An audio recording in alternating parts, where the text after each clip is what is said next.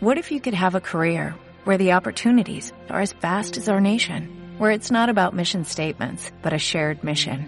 At U.S. Customs and Border Protection, we go beyond to protect more than borders, from ship to shore, air to ground, cities to local communities. CBP agents and officers are keeping people safe. Join U.S. Customs and Border Protection and go beyond for something far greater than yourself. Learn more at cbp.gov/careers. La experiencia nacional e internacional enseña que en casos de terremotos o desastres naturales, las comunicaciones se congestionan. Debemos estar preparados. Lo más importante, mantén la calma, evita llamar y menos insistir. Utiliza los mensajes de texto o la internet para comunicarte. Y si estás en la zona de emergencia, marca el 119 y deja un mensaje de voz. Esta es la comunicación luego de una emergencia. Escribe primero y evita llamar. Mayor información en www.mtc.gov.pe o con tu operador de servicios, Ministerio de Transportes y Comunicaciones es malquiradio.com. El siguiente programa llega gracias a la colaboración de Radio Tupac, Argentina. Los temas abordados están bajo la entera responsabilidad de sus productores. Bienvenidos. Urak. Caminantes de la Tierra. De la Tierra. Yo soy la noche, la mañana. Yo soy el fuego, fuego en la oscuridad. Soy Pachamama, soy tu verdad. Yo soy el canto, viento de la libertad. de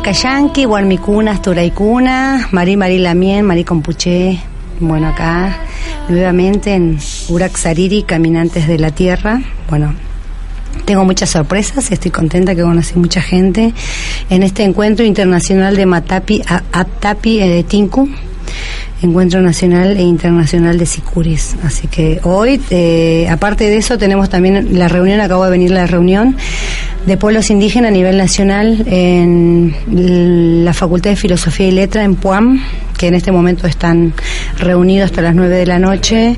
Eh, por el tema de la ley 26.160, que estamos luchando por la prórroga del, por el tema de territorios, ¿no?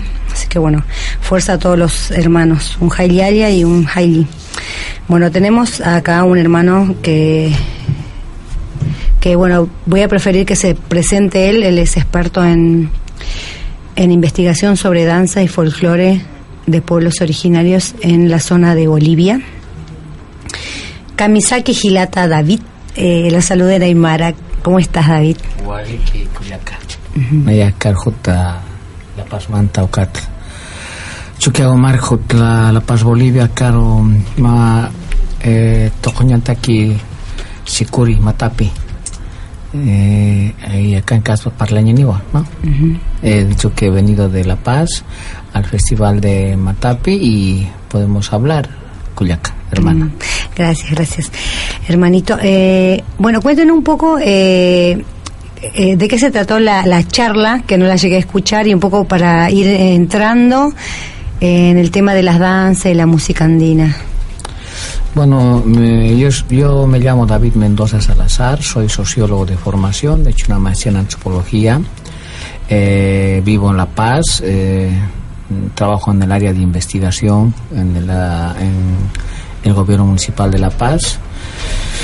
Y mi formación desde hace 32 años me ha llevado a eh, investigar todo lo que es el rol de la danza y la música andina, sobre todo de los pueblos originarios, de los pueblos ancestrales, aymaras, quechuas y de las tierras bajas, como mosetenes, araonas, ¿no? mojeños y todas las 32 etnias que hoy día Bolivia los ha reconocido como naciones de pueblos originarios. Y bueno, también... Em, eh, tengo una bueno, eh, interés en que no solamente esto sea un afán académico, un afán meramente de acumular capital educativo, sino sobre todo como un proceso de lucha, ¿no?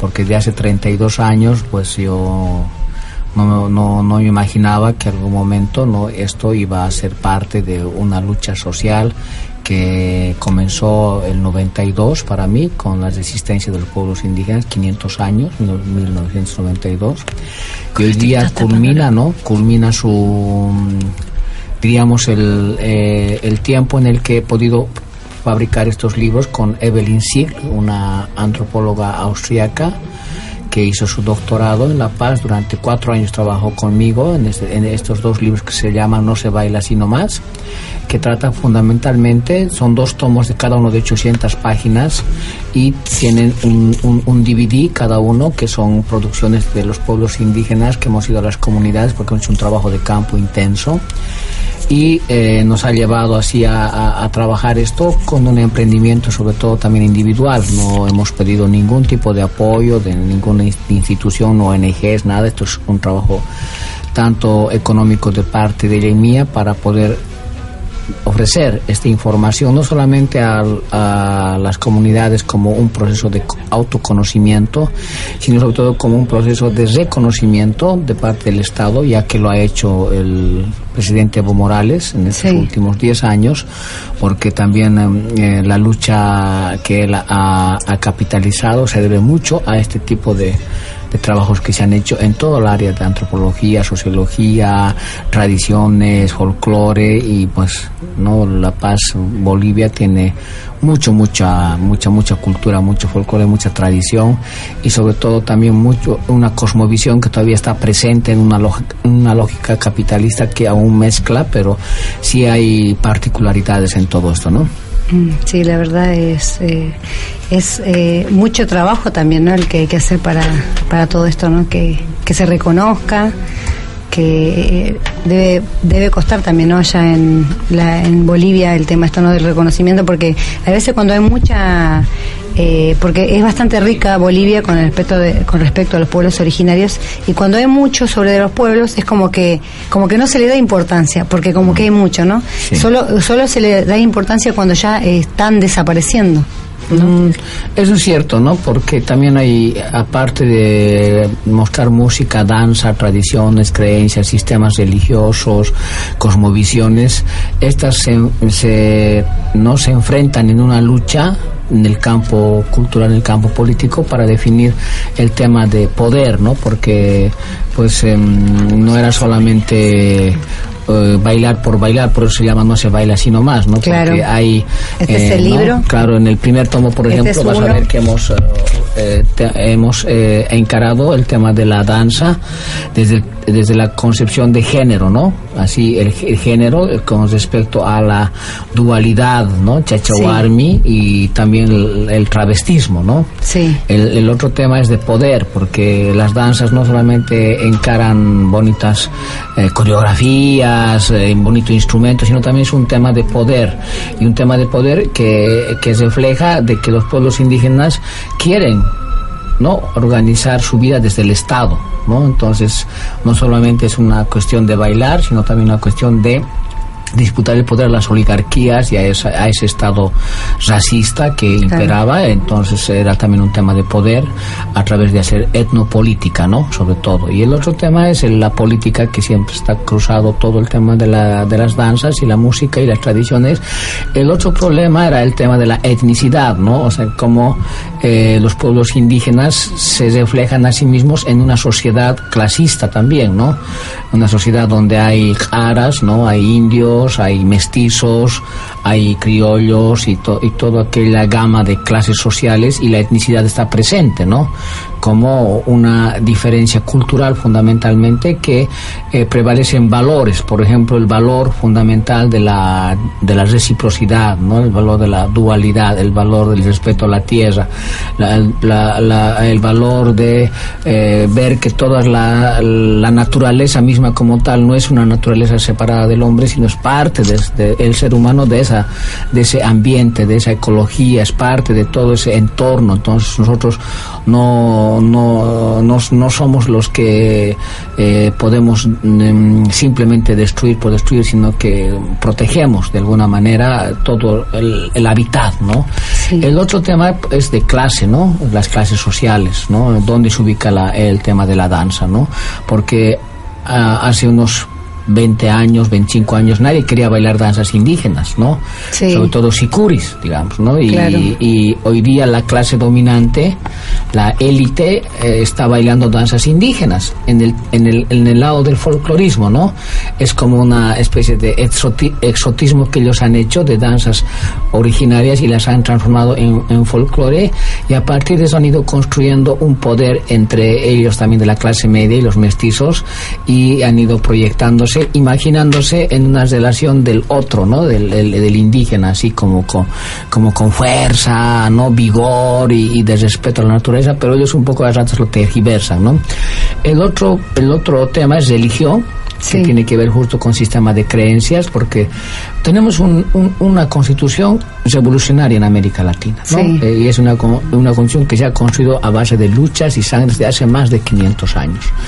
Y el presidente Evo Morales tiene ¿no? en eso méritos y todos los movimientos sociales que han acompañado este proceso. Y la religión hoy día está en, la religión de los pueblos indígenas está a la misma categoría de la Iglesia Católica. Hoy día ya no hay privilegios de la Iglesia Católica, el Estado es laico y todas las religiones, religiones tienen una libertad democrática de existir, de reproducirse y de, y de valorarse, ¿no? Y también la danza está muy mezclado con el tema de la ritualidad y las creencias. Ah, eso me reinteresa. Eso es muy interesante. Y el otro problema es, eh, que se ha generado es el tema de la biodiversidad, ¿no? Las danzas también tienen relación con la biodiversidad porque usan muchos elementos de la naturaleza, plumas de aves, eh, animales que hacen bailar, flores que bailan en, ¿no? en diferentes eh, épocas, flores y papas que danzan ah, ahí, ¿no? Turcos, ofrendas. Sí, ofrendas, todo eso. Y he visto plantas acá, ¿no? que se los llevan a su lomo. Exactamente, entonces todo esto se ha tematizado, ¿no? Así en un libro para en este primer tomo hacer un análisis académico y antropológico. También una cosa interesante en esto es que hemos incorporado en el trabajo de campo a los verdaderos autores porque hace, eh, hace, años los intelectuales em, y algunos antropólogos ignoraban a, la voz de los otros, la voz de quienes tienen un saber. Aquí nosotros hemos puesto los nombres y apellidos de todos quienes nos han contado sus saberes y ellos son también como parte, ¿no? de autores del libro. Ya no hay más anónimos, ahora ya hay una valoración y un reconocimiento a estas personas que tienen un saber, un conocimiento y que nos han depositado y lo hemos puesto en el libro. Eso es re importante, ¿no? Porque mm. muchas veces vemos fotos de ancianas o abuelos que son sanadores o que son danzadinos o son gente que realmente con mucha sabiduría que figuran en muchas portadas, ¿no? Y esa portada vende, pero eh, nadie le pone el nombre, de qué comunidad es, cómo se llama, cuántos años tiene. Y eso me parece algo muy rico de, de, estos tomos que tenemos acá enfrente, que bueno, después acá don David de Mendoza Salazar, que así figura en el Facebook, eh, pueden también contactarlo y bueno, eh, desde cualquier parte del mundo. A los que realmente le interesa esta investigación, A mí lo que me llamó ayer la atención de la charla es, ¿no? Que, qué rico esto de haber ido por muchas comunidades y, y recopilar filmaciones, grabaciones que vos, me- vos dijiste, ¿no? Eh, en un CD, ¿cuántas danzas hay? ¿Cuántas músicas? Sí. Y contanos cuántas Claro. has recopilado. Bueno, desde hace 32 años, yo cuando era eh, estudiante universitario, eh, comencé en esto de ir a, las, a los festivales y a las fiestas. Originalmente mis abuelos son de una comunidad aymara de cerca del lago que se llama Uyuchapi, ¿no? Uyuchapi es como una región donde hay muchas pajonales y está cerca del lago, ¿no? Y ahí es en la zona de Puerto Acosta, yendo como a la zona de los Callahuais, esos- esa comunidad Sí. que son de los sabios, ¿no? Eh, los que son médicos naturistas.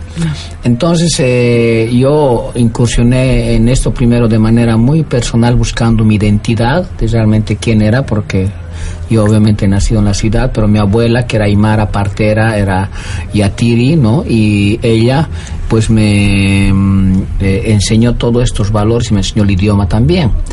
Y desde ese momento yo, pues, eh, en esa época, cuando era universitario, era un izquierdista, un socialista, ¿no? Me había leído todo Marx, todo Lenin, todo Engels, o sea, yo era muy formado en el, en el campo, Sí. además por formación sociológica, ¿no? Es que el sistema, eh, ¿no? Siempre nos hace mirar para afuera y bueno, Sí. los primeros pensadores están todos para afuera y Claro. bueno, uno tiene que tomar desde ahí cuando estamos empezando, después vamos, vamos clasificando y, y ver cuál es nuestra verdadera identidad y cuál es nuestro camino, ¿no? Exactamente, ahí es donde yo encontré limitaciones en el marxismo de enfocar todo esto, esto de, la- de los pueblos indígenas, porque no era un proyecto político hace años, ¿no? Era un proyecto más que todo obrerista, minero, ¿no? Obrero y de clases medias revolucionarias, pero el mundo indígena estaba como ausente, ¿no? Claro. eh, solamente siguiendo el proceso. Pero eh, finalmente eh, logramos, ¿no? O logramos, mm, yo por lo menos, eh, buscar estos orígenes, ¿no? De qué es lo que yo eh, quería hacer con mi vida. Entonces yo busqué, en- en- encontré mi ser, ¿no? Mi, eh, mi aura, encontré en el mundo andino. Y Sí. desde ese momento ya me conecté y hace 32 años que estoy yendo de comunidad en comunidad, registrando, no por una cuestión así de, eh, digamos, académico, sino por una Claro. cuestión de, de que me gusta la música, la danza y los iba guardando, guardando. Y también me hice una buena biblioteca de, de- de todo lo que es la música ancestral andina de todas las regiones, ¿no? Después también me empecé a, a- a- a coleccionar música y danza de producción folclórica y de producciones de mestizas en La Paz. O sea, fui así como acumulando varias cosas hasta que llegó este proyecto con la gringa, ¿no? La Sí. antropóloga. Sí. Y le puse toda mi biblioteca a disposición y toda la información. Nos conectamos y es el fruto también de 32 años de investigación y para ella cuatro años de investigación para finalmente dejar una obra para la posteridad, ¿no? Claro, y bueno, y, y uno dice, ¿no? Eh, siempre hay alguien que nos da un aventón, o bueno, o hay que aprovechar, ¿no? Eh, eh, pero eh, yo creo que tu trabajo es como un incunable y 30 años de estudio que, que, que nadie te lo va a sacar porque es todo tu trabajo. Sabemos eh, cómo es esto, ¿no? El de siempre la gente viene, saca fotos, se va, como decís vos, como digo yo, como veo que hacen siempre y nunca ayudan a, los, a, la- a las comunidades, nunca le devuelven ¿no? sus tradiciones, que esto es re importante porque para como decías vos ayer, ¿no? La gente que ha perdido su tradición vuelve, ¿no? Vuelve a, a un libro que, que fue recopilado hace un montón de años eh, a, a buscar su tradición, ¿no? Cuando espero que no se pierdan. Eh, te quería hacer una pregunta que me interesó con el tema de la religiosidad, ¿no? Y la, eh, eh, ¿Cuáles son los lugares o que has encontrado músicas de sanación? ¿Cuáles son los tipos de instrumentos que se utilizan para sanaciones? Si habrás, no sé si habrás Sí. encontrado. Bueno, en, el, en Bolivia hay 32 grupos étnicos, ¿no? Que estos grupos étnicos han sido conocidos oficialmente por la Constitución y por el Estado, cada uno con su territorio, su idioma, sus valores y todo. En cada, en cada uno de los pueblos hay una, digamos, eh, está dentro de cada uno de los pueblos un sector que tiene que ver con la sanación espiritual, ¿no? Y la sanación de la enfermedad también biológica. Eh, hay sobre todo las personas eh, encargadas de esta sanación mm, eh, espiritual que son los yatiris amautas, ¿no? Sí. ¿Yatiri qué significa? Yatiri, significa a la persona que sabe. Sí. El amauta es como un sabio que mm. tiene un poquito más de conocimiento y ambos evalúan o, equilibran la relación entre el ser humano y, las deidades andinas, ¿no? Las, entidades tutelares, ¿no? Porque mm. eh, todo o las montañas, eh, porque La Paz está alrededor de montañas y gran parte del altiplano, ah, tanto Rureño, que son los departamentos, Oruro Potosí, está rodeado de montañas. Y como sabes bien, Potosí es una montaña de plata que ha hace 500 años pues eh, ha dado al mundo ¿no? y a Europa y gracias al, ser rico de Potosí Europa es lo que es Europa hoy día ¿no? sí y entonces hay eh, estos eh, especialistas religiosos tanto hombres y mujeres que saben toda esta conexión con sanar tu espiritualidad claro. y usan o bien las ofrendas o bien las plantas medicinales, ¿no? Sí. Ahora, hay una, hay una categoría especialista de hombres que estaban eh, en la historia con los incas, que eran los callahuayas. Sí. Es una etnia así que es muy reconocida, ¿no? Como sanadores. Sí. Estos son especialistas en manejo de la espiritualidad, de la relación, por ejemplo, de enfermedad espiritual. Sí. Y la otra es la enfermedad biológica, ¿no? Ellos te dan plantas, son sanadores con plantas, hacen medicina tradicional, ¿no? Y después pasan a la sanación espiritual porque la medicina occidental solo enfoca el tema de la enfermedad como un tema no física. Mm. Eh, pero no enfoca el tema espiritual, por ejemplo, el hecho de que mm, te hayas asustado en un lugar con mucha energía, mm. el hecho de que hayas recibido alguna noticia muy fuerte, el hecho de que no sé, hayas tenido una dificultad con una persona, ¿no? Mm. Que, que le estás odiando, ¿no? Mm. Y que te ha hecho algún tipo de maldad, ¿no? O el hecho de que no hayas cumplido ciertas reglas, ciertas normas y te viene este tipo de enfermedades, ¿no? Así espirituales y las gentes como se ponen así como depresivos, digamos, ¿no? Mm. Como estresados, depresivos, así ausentes. Entonces ellos curan ese establecimiento, ¿no? Para que puedan nuevamente darte el aliento de vida porque el ser humano en el mundo andino, aymara quechua, tiene un ajayo. Sí. El ajayo es lo que los griegos llaman el alma o los eh, cristianos el espíritu. Y el ajayo está conectado con el ser humano, es, es, es como la savia vital. Y si pierdes tu ajayo, puedes estar sano, pero no vas a poder eh, estar 100% bien. Entonces, ah, eh, ellos creen que es muy importante el equilibrio entre el ajayo y el cuerpo que llaman el hanchi, ¿no? Que es hanchi es un, el cuerpo material, ¿no? Eh, esa conexión de ese equilibrio tiene que restablecerse siempre, ¿no? Entonces hay en diferentes momentos, ¿no? En el que el especialista religioso es convocado, no solamente también para sanar los cuerpos o sanar el espíritu, sino también para convocar fertilidad, convocar eh, energías positivas, si queremos llamar así, para algún emprendimiento personal, ¿no? Puede ser matrimonio, negocio, mm. comprarte casa, viajar, ¿no? Yo, por ejemplo, antes de venir me he hecho un ritual en agosto en la casa de un amigo sí. y estoy viniendo con esas energías y verás que me ha ido bien. Y sí. bueno, esa es la conexión con la tierra y la todo el y el mundo cósmico. Claro, que es maravilloso. Porque hay tres niveles en el mundo andino desde el pensamiento religioso. Es el Alajpacha, que sería el, el Alayapacha, que es todo el mundo cósmico, ¿no? Después viene la Capacha, que es donde vivimos, habitamos, nos, conectamos, nos eh, hacemos la conexión entre seres humanos y las deidades tutelares, como son las montañas, que quería decir a todos, los achachilas, las montañas, los ancestros, y después están eh, todo lo que es la naturaleza misma como tal, la Pachamama y los Uyuiris. Los Uyuiris son los que te cuidan ¿no? Ah, que- ui- uiwiris, uiwiris. que es decir, los que te cuidan, las entidades que te cuidan.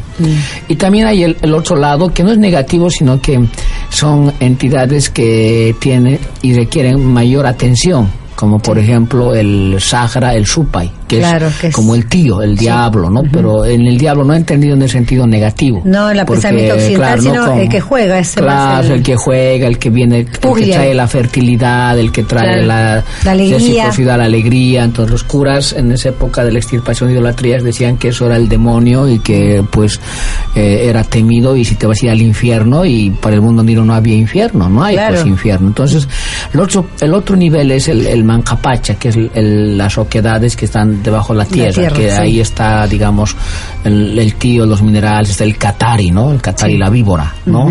Y en el, en el mundo cósmico está el cóndor, ¿no? Y, Claro. ¿no? El- y en el, Sí. en el- en aquí en la tierra está el puma. El o el titi o la llama, ¿no? Que son de, de entidades que se han eh, materializado y un elemento fundamental de esto es todo lo que rodea al ser humano, ¿no? Las piedras, por ejemplo, ¿no? Las piedras que tienen una energía muy particular, las piedras y el agua porque también el agua es parte de la vida de la naturaleza que es Mamacota, que es la madre de la, del, del agua, la deidad del agua, y después el, el- la chachila que está en la piedra misma como tal, porque tú sabes... Siempre el, el achachila eh, está en la montaña la y también está en la es piedra. Una piedra, sí. Ah. Es la piedra, es como un elemento de energía que se llama illa. Ilia. La illa, illa es como un objeto, como un amuleto. ¿Sabe qué me dijo una vuelta? Se lo voy a contar a la gente. Acá hay un lugar que se llama La Salada, donde hay mucha gente de Bolivia. Y bueno, hay algunos lugares donde roban y bueno, me debe ser peligroso. Yo trabajo por ahí cerca en una escuela y una mujer me dijo una vuelta, yo me, en el colectivo hablo con todo el mundo, entonces venía con la señora y me dice, no, vos para que no te pase nada en este lugar, vos tenés que bajarte y agarrar una piedra y llevártelo en tu cartera Mm. eh, para que te acompañe. Y yo ahí pensé, no, ella no me explicó mucho porque yo justo bajé. Yo, yo pensé en ese momento que, bueno, es la energía de ese lugar. Eh, debe ser eso lo que me dice usted, ¿no? Lo de la piedra. Exactamente, es, es, es algo mágico, ¿no? No Mm. puedo explicar exactamente, sino la práctica nos mostraría de lo que significa una piedra que tiene una forma. ¿No? Y esas piedras uno lo interpreta, puede estar ahí representado un sapo, una ave, una persona, puede estar representado un- una entidad tutelar, o sea, depende cómo lo concibas la piedra. Claro. Porque nosotros tenemos una ciudad Tiahuanaco que es ciudad de piedra, Sí. ¿no? Que es eh, una ciudad eterna, porque la piedra es eternidad, ¿no? Entonces, eso es, eh, digamos, parte de esa concepción andina, y en esta concepción andina están todas las danzas y las ritualidades. Sí. Desde el mes de junio, que es el solsticio de invierno, el Inti Raimi, hasta Sí. el próximo eh, junio también, que es todo un ciclo, porque el, el mundo andino y los pueblos indígenas viven dos lógicas, en el tiempo y espacio, ¿no? En la Pacha. Ellos eh, viven una lógica occidental que empieza en enero y termina en diciembre, y la, la otra lógica es que empieza en, en el Inti Raymi y termina en el otro Inti Raymi, y con los solsticios y equinoccios. Y en cada uno de esos solsticios y equinoccios hay un determinado tipo de fiestas y ritualidades.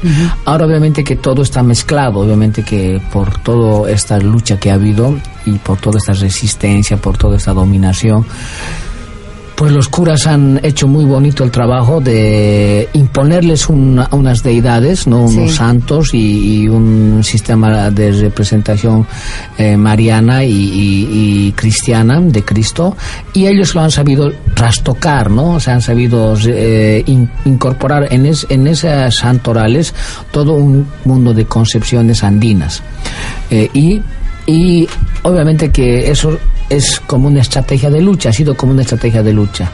Pero hoy día muchos jóvenes, han, muchas personas han perdido la memoria, ¿no? Y ha- hablan de la Virgen de Copacabana, por ejemplo, y ya no dicen Pachamama porque es Virgen Copacabana. Pero todavía hay una, todavía hay una memoria muy corta, así muy, muy eh, subterránea que dice Sí. es Pachamama, ¿no? Claro. Y- o si no la fiesta del 3 de mayo, la fiesta de la cruz, De de la chacana, ¿no? Sí.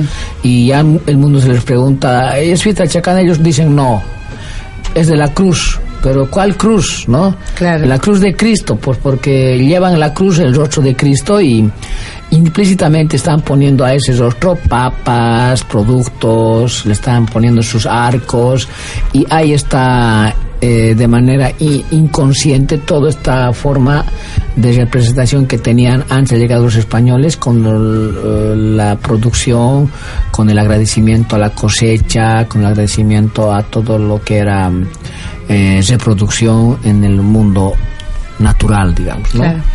Bueno, acá te manda saludo, eh, bueno, acá hay los hermanos que están escuchando de Perú, le vamos a mandar un saludo a Víctor Peralta, es un hermano sanador que bueno, ya lo vamos a estar eh, eh, visitando.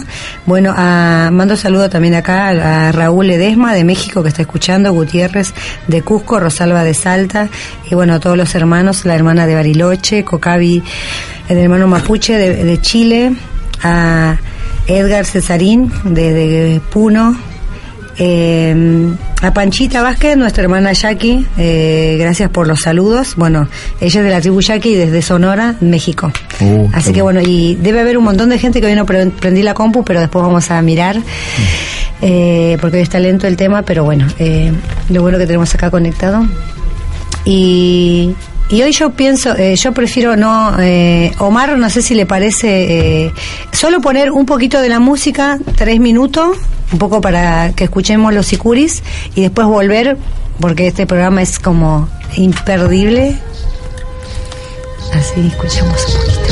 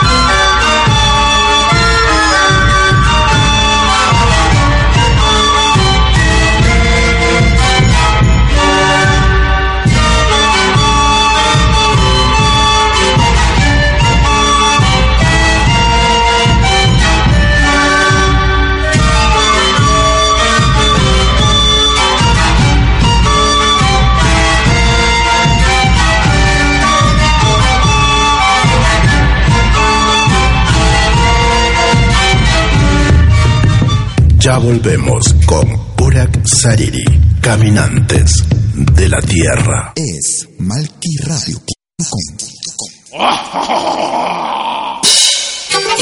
Hola, ¿qué tal? Les saluda desde Suiza Malky William Valencia para invitarlos a reencontrarnos todos los jueves y domingos al mediodía, hora de Perú y Ecuador, con los más destacados exponentes de la música latinoamericana en Pentagrama Latinoamericano. Del folclore. Vía malquiradio.com.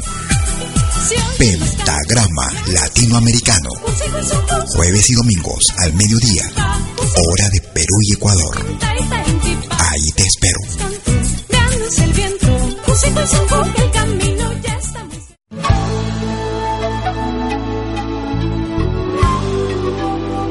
écoutez dès 20h en Europe sur malkiradio.com. Liakta Konapi. Venez nous joindre dans un voyage musical à travers les sons et les rythmes traditionnels et contemporains des Andes et de l'Amérique latine. Liakta Kunapi, musique d'origine anka et afro-américaine. Liakta Kunapi, jeudi dès 20h sur malkiradio.com. À bientôt.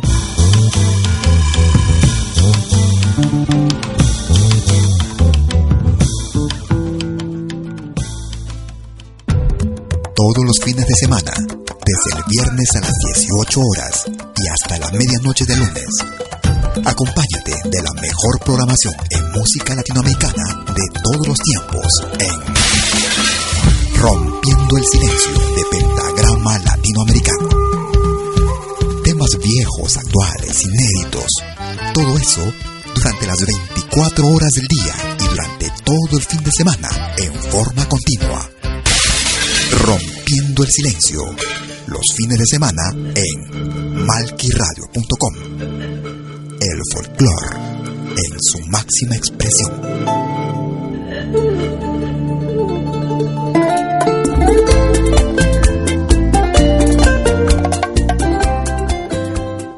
Gracias por escucharnos. malquiradio.com.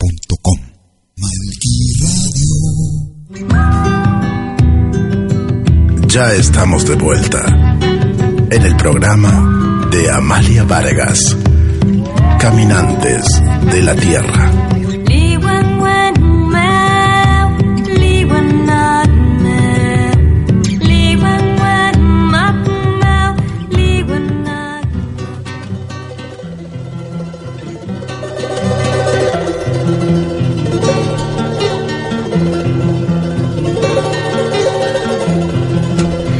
Bueno, qué bueno ya de vuelta.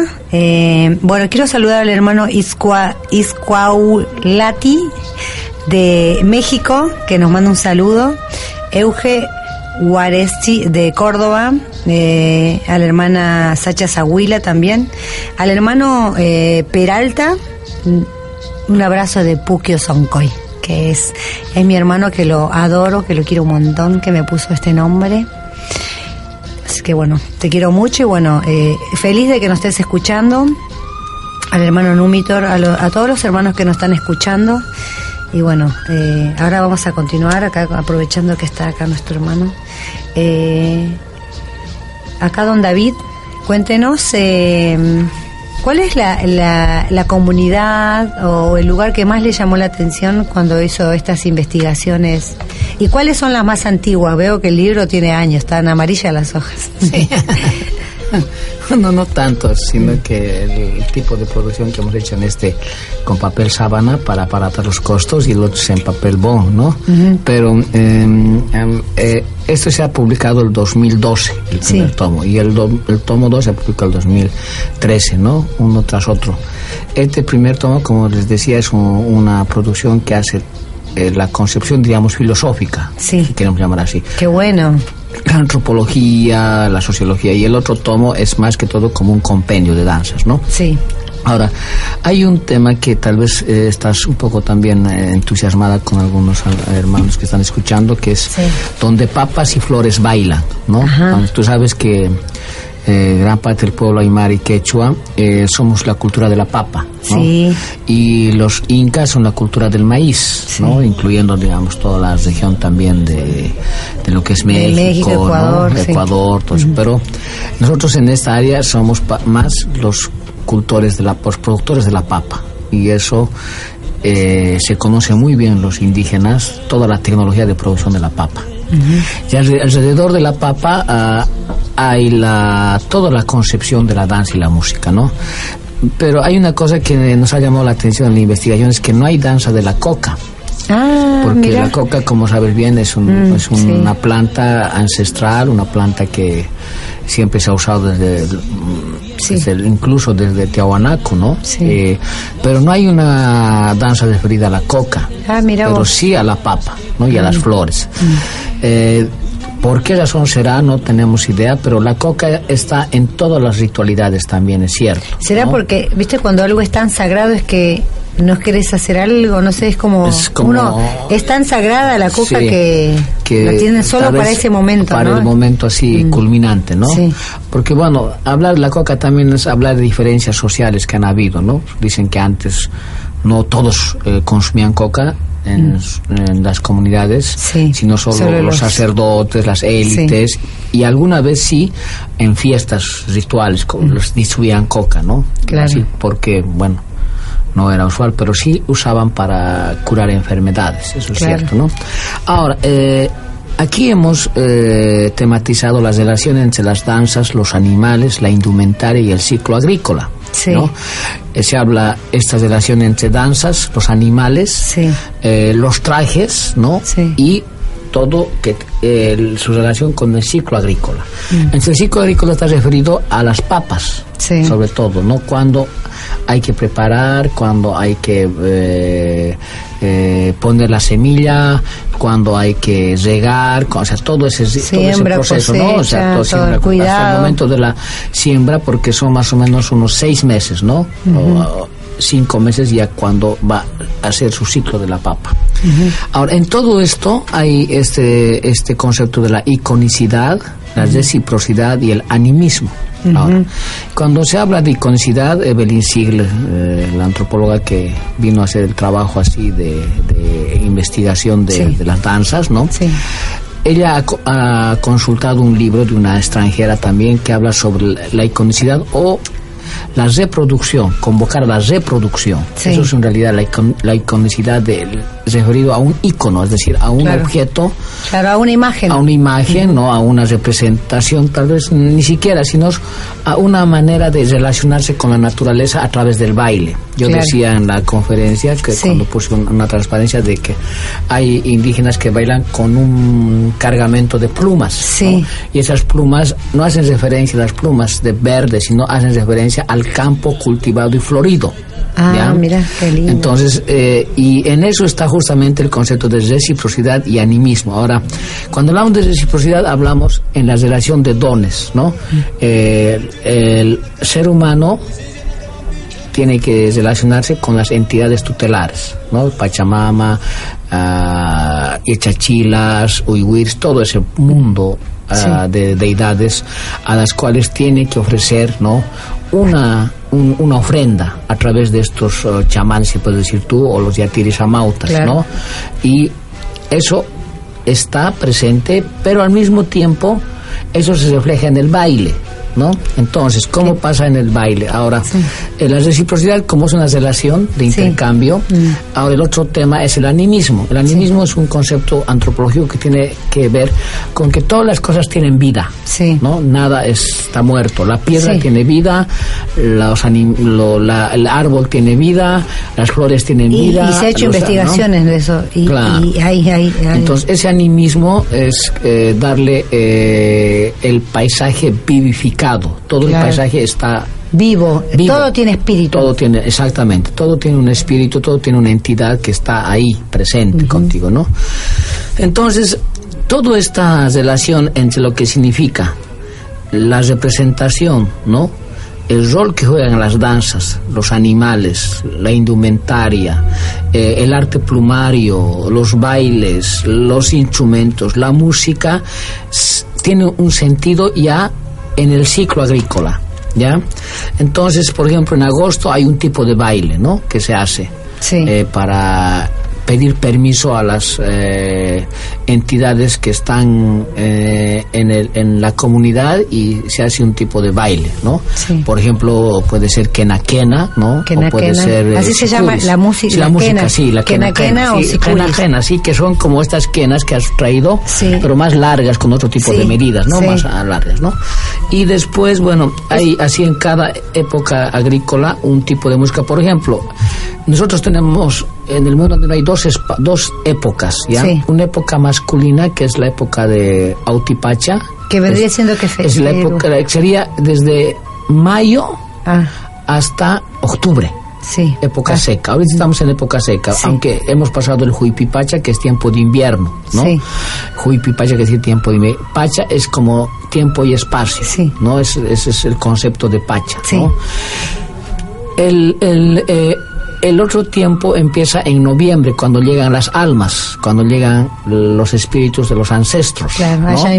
Eh, claro, entonces llegan del, del, eh, de las montañas, ¿no? De Uña y Marca, dice, o cuando están en los cementerios hoy día. Entonces llega en noviembre con las almas, el primero de noviembre, 2 de novie- do- 2 de noviembre, que es eh, lo que los curas han impuesto como Todos Día de los Santos. ¿no? Sí.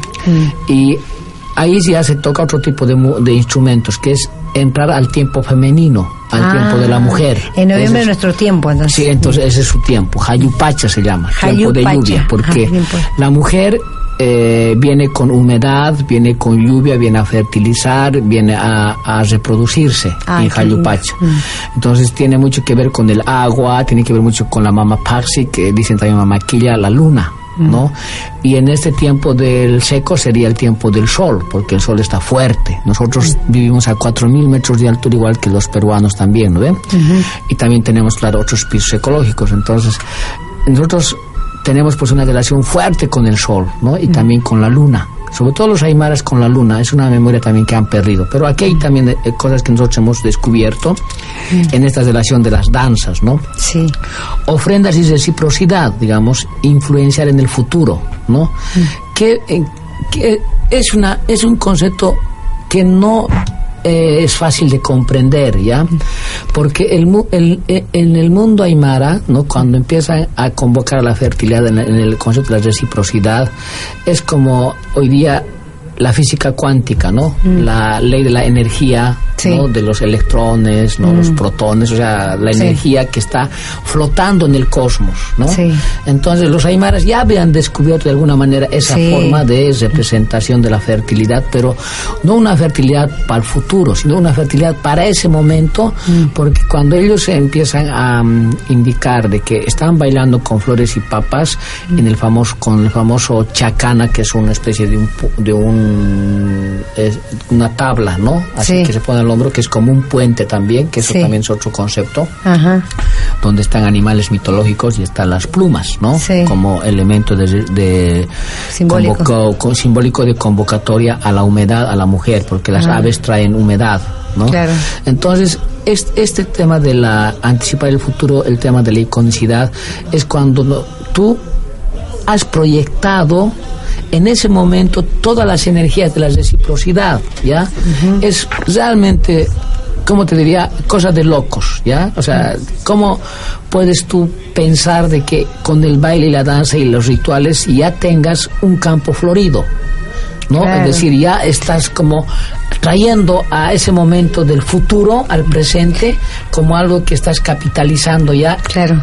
De manera real. Lo que dirían algunos es, eh, estamos visualizando, trayendo todo eso lo que queremos y por otro lado eh, vamos de lo micro a lo macro, o sea, ya estamos representando lo que va a suceder, que eso es maravilloso, que, que, que hoy se hablan del libro de los secretos Ah, eh, y ah, muchas sí, sí, otras sí. Que, que, que la gente, yo veo eso de, del mundo andino y de otros pueblos, que la gente dice, ay no, pobre, los pueblos son pobres, y mira cómo están. Ellos siempre se sienten ricos. O sea, ¿por qué? Porque en ese pensamiento rico nunca falta nada. Claro. ¿no? Y ese es el pensamiento que muchas veces dicen, ¿no? Estos, esto, esta nueva modernidad de la biodecodificación o de lo que vos hablabas, ¿no? De, de La New. Age, ¿no? El New Age, claro. Eh, no, toda la física cuántica Sí. de, de- del poder está en uno mismo, y claro que está en uno mismo. Claro. Y lo que pasa es que los pueblos ya lo vienen haciendo, pero en una relación con la tierra y la naturaleza, Hables, ¿no? Exactamente.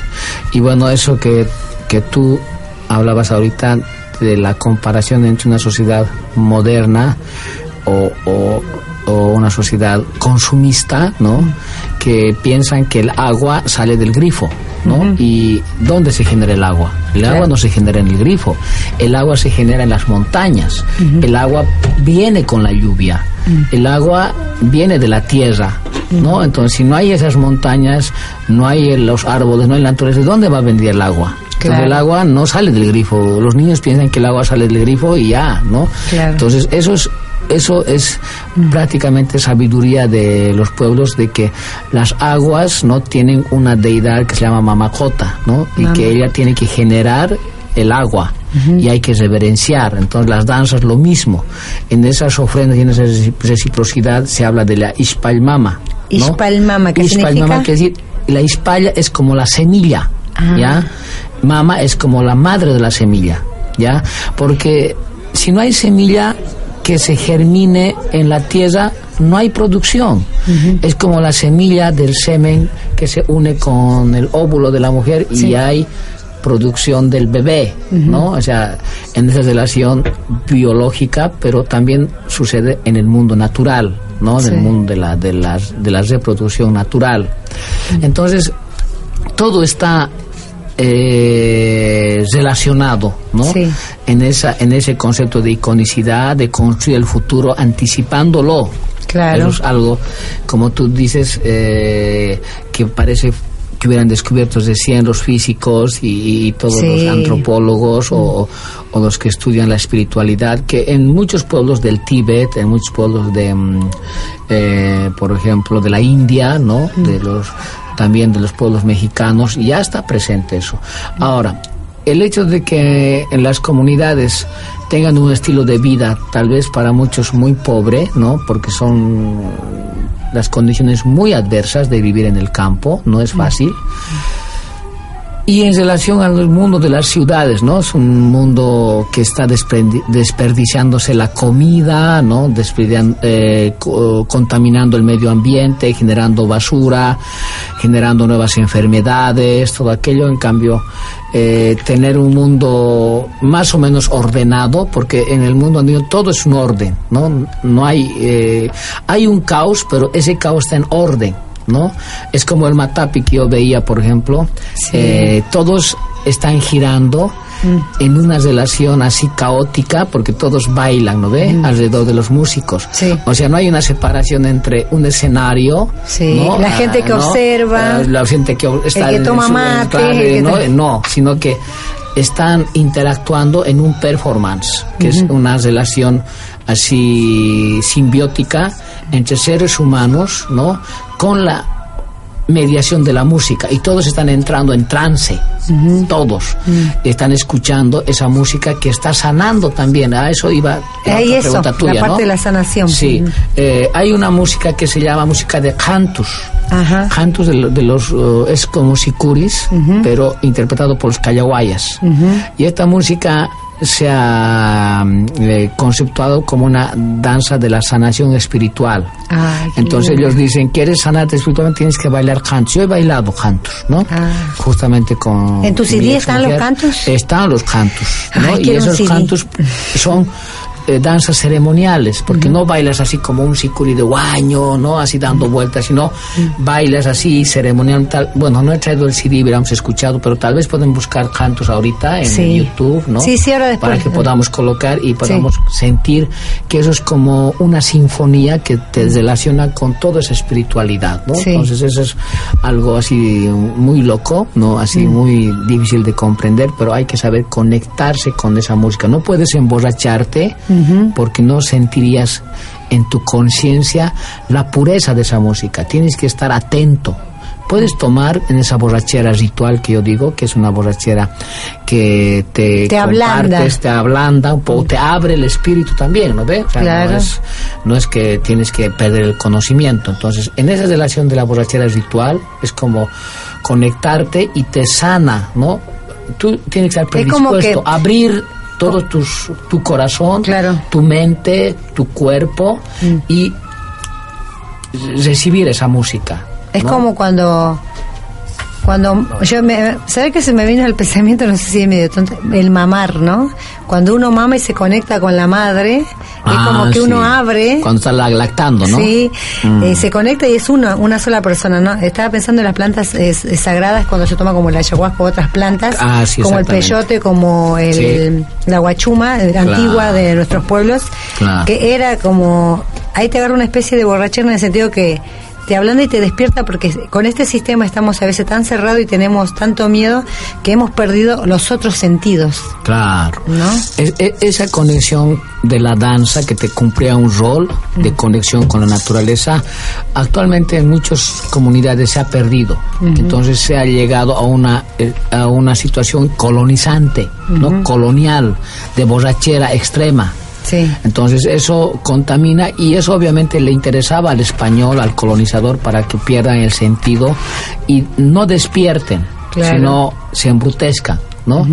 Y yo creo que la idea es que, bueno, ese día escuché a un hermano que estaba haciendo el ceremonial, decía, no voy a echar cerveza a esto, a este ritual, no voy a echar otras bebidas, sino voy a echar un alcoholcito muy breve, pidiendo, incluso en algunos lugares echan chicha, Sí. ¿no? Eh, otro Acá tipo de productos. Claro, entonces, la cerveza es occidental, ¿no? Y algunos hasta Coca-Cola tal vez le pueden echar, ¿no? Pero hay protocolos y hay maneras de relacionarse con productos más naturales, ¿no? Sí, ya nos quedan dos minutos, nos Uh. acaba de, de hablar el maestro, así que bueno, eh, ya te voy a hacer otra entrevista, tal vez mañana voy a tengo que aprovecharte y hacer otro programa y a- a- armarlo y bueno, eh, eh, quiero que bueno que dejes algún ah breve y cortito eh, qué es la espiritualidad y bueno nos despedimos eh, ¿querés dejar algún correo algún mail para la gente que le interese toda esta gran investigación? Bueno, podrías, podrías colocar tal vez en, el, en, en tu página Sí. eh, para conectarse conmigo, David Mendoza Salazar. Mi correo es sascholito, Z-A, sascholito, eh, 2015, del año 2015, Sí. de 2015, Sí. arroba gmail.com. ¿no? Sascholito es con Z el primero. Sí, sí. Sas, sas, así, cholito y 2015 arroba gmail.com y en el Facebook está como David Mendoza Salazar. Hoy día estoy con mi foto de un hombre meditando cerca del río porque era una comunidad de Italaque y eh, me he puesto a sentarme en el río para escuchar el sonido de el- las piedras y el sonido del río y he meditado ahí me han sacado unas fotos no unos niños. Y bueno ese está ahí en mi linda. foto de La Paz Bolivia. Bueno para cerrar así rapidito no el, eh, el tema de la identidad es un tema de diferencia no el, el ser diferente en relación a los otros no y, eh, y la espiritualidad es aquello que tiene que relacionarse con tu creencia con tu sistema religioso y tu conexión con el cosmos y la naturaleza, ¿no? Y esa espiritualidad tiene que estar en equilibrio, porque si se rompe la espiritualidad, entras en una crisis depresiva, ansiedad y te contaminas en el, con el lado oscuro, digo yo, ¿no? Con el lado oscuro que pierdes tu conciencia, tu ser como tal. Y la naturaleza pues es parte de nuestro ser. Si no, si tenemos selvas de cemento, vamos a perder la conexión con la tierra. Pero si tenemos lugares con árboles, flores, plaza. naturaleza, plazas, eh, así cultivadas y fuera basura, fuera botellas, fuera todo, entonces en esa misma plaza puedes meditar mirando una planta, mirando el cosmos, mirando a Dios, ¿no? Si muchos que yo también soy católico de alguna manera también respeto mucho esa, Sí. esa- esa- porque hemos sido muchos aymaras pues eh, aculturados no en el tema católico entonces eh, hay mucho que hablar en ese tema de la espiritualidad y, y- Bueno. y gracias por la entrevista Bueno, aprovechando que bueno que estamos con una Aymara, me voy a despedir eh, en, Ayma, en Aymara, Sí, mi madre. Jiquisincama, ¿no? Jiqui sin cama Jiquisincama Gilacata. Gilata o sea, hasta, hasta cuando nos encontremos los, los quechos también dicen tincuna cama Tincuna Cama, decimos. hasta que nos encontremos. Bueno, ha sido un placer estar aquí. Gracias por la entrevista. Gracias a ustedes. Hay tanto que hablar, ¿no? Esperamos hacer algún momento un, un poquito más de Sí. programa sobre temas concretos. Mañana, mañana Ya, te voy a hacer. gracias. Bueno, quiero agradecer a Omar, a Alberto Estanislao Bober, que estuvo acá ayudando. Y bueno, nos vemos el próximo miércoles. Tincunan Chiscama, hasta el próximo encuentro. Se pasa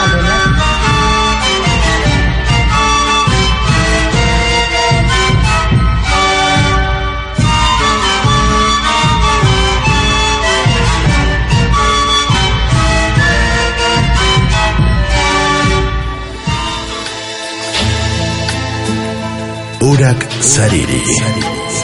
Caminantes de la Tierra. Con la conducción de Amalia Vargas. Lo esperamos el próximo miércoles a las 21 horas. por Radio Tupac, donde Latinoamérica vive.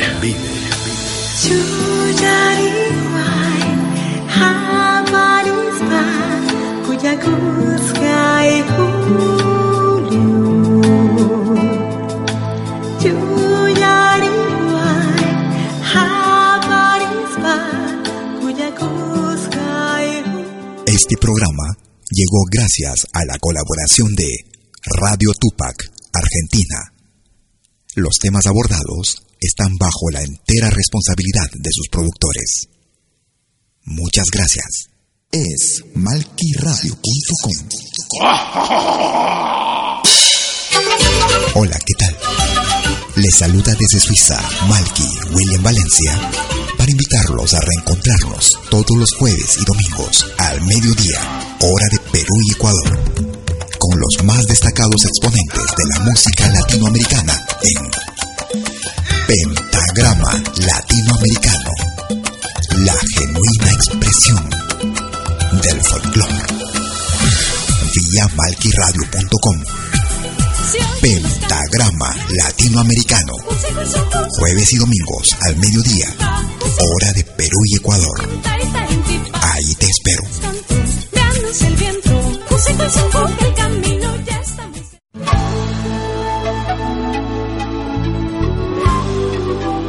Écoutez des 20h en Europe sur malquiradio.com. Liakta Kunapi. Venez nous joindre dans un voyage musical à travers les sons et les rythmes traditionnels et contemporains des Andes et de l'Amérique latine. Liakta Kunapi, musique d'origine inca et afro-américaine. Liakta Kunapi, jeudi dès 20h sur malkiradio.com. À bientôt.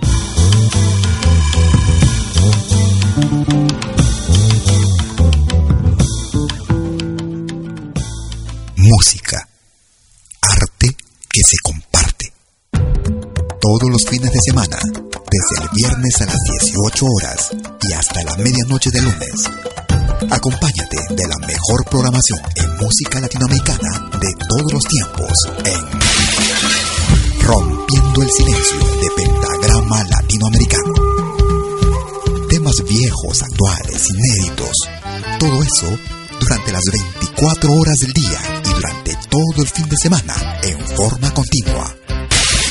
Rompiendo el silencio. Los fines de semana en malquiradio.com. El folclore en su máxima expresión.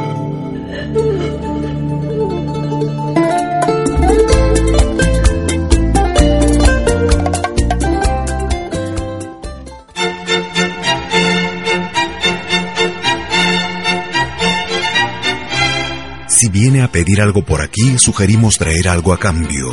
No trabajamos por nada, igual que usted.